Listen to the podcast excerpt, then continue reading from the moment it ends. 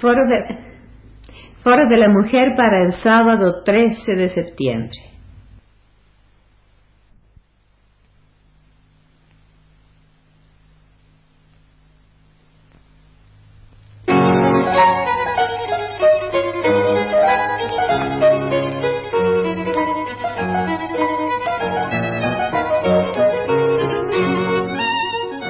Foro de la Mujer.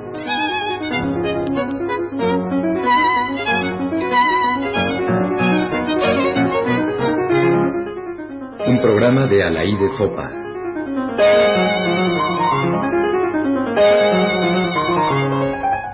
Las mujeres vietnamitas 2. Reanudo el comentario al libro de Margaret Randall, El espíritu de un pueblo, las mujeres de Vietnam, publicado recientemente por Editorial Siglo XXI.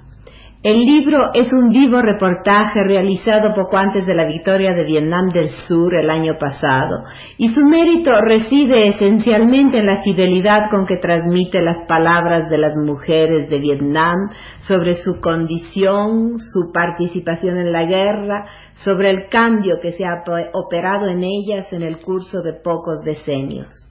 Margaret Randall, periodista norteamericana que vivió en México algunos años y vive actualmente en Cuba, habla de cómo transcurrieron sus días en Vietnam. Empieza hablando del Museo de Hanoi, inaugurado en 1959, en donde se hace la historia de la larga opresión y de la larga lucha. Y habla también de una película que ojalá podamos ver algún día y que se llama Truong Song, el nombre de la impresionante cordillera por donde pasó la ruta de Ho Chi Minh. Dice Margaret Randall, construyen el camino, es lo que ve en la película, equipos de voluntarios, hombres y mujeres, en condiciones penosísimas, cumbres tremendas, fragosidades casi inaccesibles, precipicios, lucha contra la naturaleza al mismo tiempo que contra el constante enemigo del cielo, los Phantoms y los B-52. Y sigue. Lo que me dejó anonadada fue la ausencia total de división del trabajo entre el número casi igual de hombres y mujeres.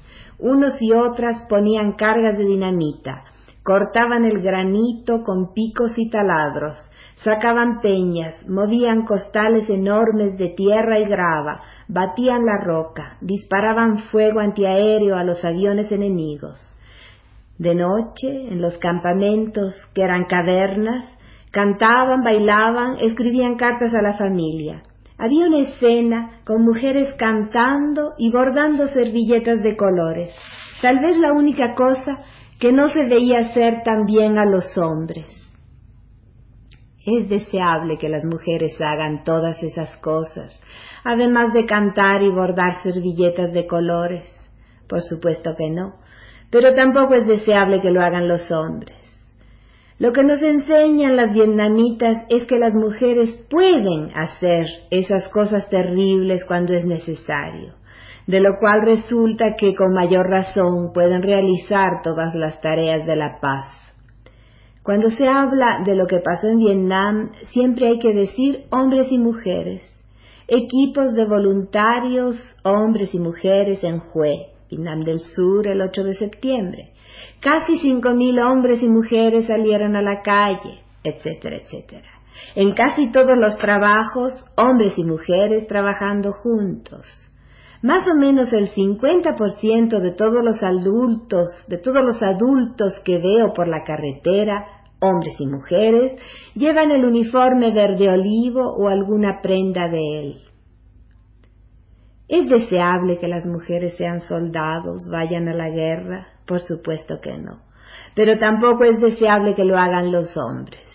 Dice Margaret Randall, prácticamente todos los jóvenes han estado en la guerra. Antes de la guerra el servicio era de tres años para los hombres, con un periodo opcional de tres para las mujeres. Después de la guerra los hombres sirven hasta que los necesitan y entonces se reincorporan a la vida civil. Aquí falta la especificación hombres y mujeres, pero hemos visto ya en qué forma participan las mujeres en la vida civil. La periodista se encuentra con unos voluntarios cubanos que colaboran en los trabajos de reconstrucción. Habla uno de ellos.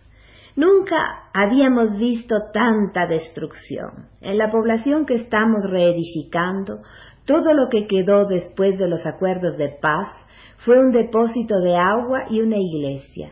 Todo lo demás fue arrasado. Los yanquis bombardearon este país pulgada a pulgada.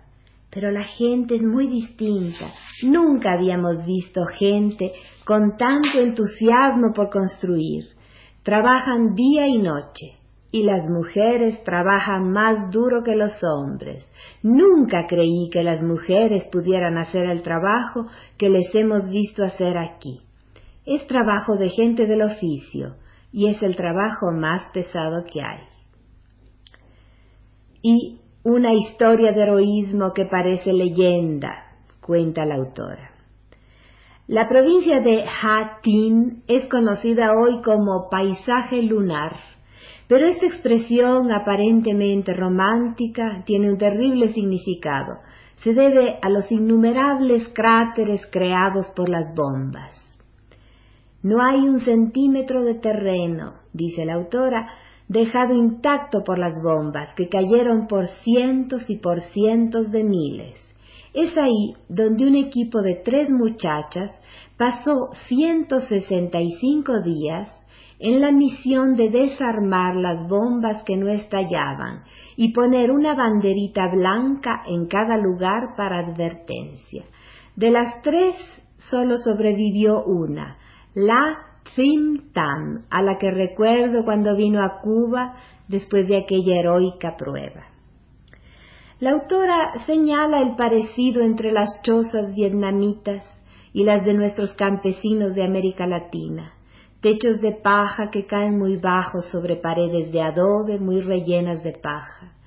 También cabría la comparación entre esas mujeres que caminan apresuradas por las carreteras, cargando siempre algo y a veces pesos que no parecen soportables para una mujer. Las vietnamitas llevan con frecuencia dos canastas colgando de cada lado de una vara como una especie de balanza. Una de ellas, una mujer de edad, le dice a Margaret Randall que ella puede caminar tres kilómetros con veintidós kilos en los cestos. Quizás nuestras indias no puedan cargar veintidós kilos, o quizás lo hagan, cuando llevan, además del canasto en la cabeza o el hato de leña, el niño amarrado a la espalda. Pero la diferencia está sobre todo en que mientras esas mujeres de Vietnam son conscientes de estar ayudando a reconstruir, a construir, y que saben que su vida será mejor mañana, nuestras indias americanas llevan su carga con el sentimiento de estar cumpliendo una condena que no va a acabar nunca. En Vietnam, dice Margaret Randall, fueron las mujeres mayores las que más me conmovían. Y cuenta un caso. Tiem tiene 52 años, tuvo siete hijos. Sus fuertes manos se movían enfáticamente al hablar. Nos dijo que pertenece a una organización de madres de soldados, mujeres entre 50 y 100 años, aunque en este pueblo solo tenemos un miembro de 100 años, agrega. Durante la guerra, una de las tareas principales fue hacer montones de tierra y llevarla a los lados de la carretera para los trabajos de reparación, cuando los bombardeos ponían en peligro las comunicaciones con el frente. Luego dice, los jóvenes hacían el verdadero trabajo de reparación, pero cuando era necesario también lo hacíamos nosotras.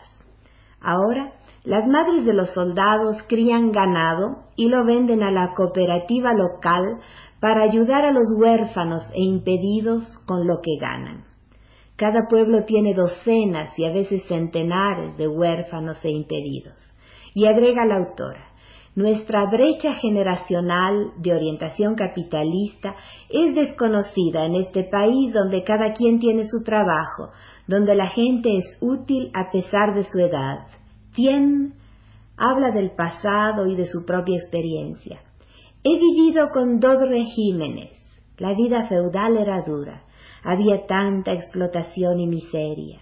En la hambruna de 1945 murieron 100 personas de hambre solo en este pueblo. La autora agrega entre paréntesis la cifra nacional de muertos de hambre, dos millones. En 1945 sobreviví con un cuenco de arroz al día y reflexiona sobre el cambio. La diferencia es muy visible. En los tiempos antiguos los hombres despreciaban a las mujeres. Estas solo hacían las labores caseras y todos los hombres creían que solo valían para eso. En la antigua sociedad ni siquiera hubiera podido estar hablando así con usted. Las mujeres no veían a los visitantes. Y mírenos usted ahora. Ahora todos tenemos nuestras organizaciones, los viejos, los jóvenes, las mujeres. Y todas las mujeres tienen el derecho de discutir y resolver sus problemas. Hasta aquí Margaret Randall y sus entrevistas. Quiero decirles ahora, para cerrar este fugaz encuentro con Vietnam, a través del testimonio de Margaret Randall, que en México se ha, creado, se ha creado recientemente un comité de ayuda a la reconstrucción de Vietnam. La dirección Reforma 369, despacho 303 teléfono 525 1785.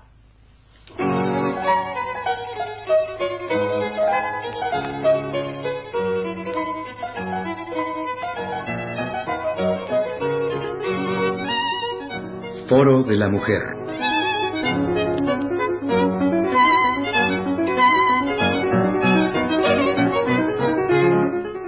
Un programa de Alaí de Fopa.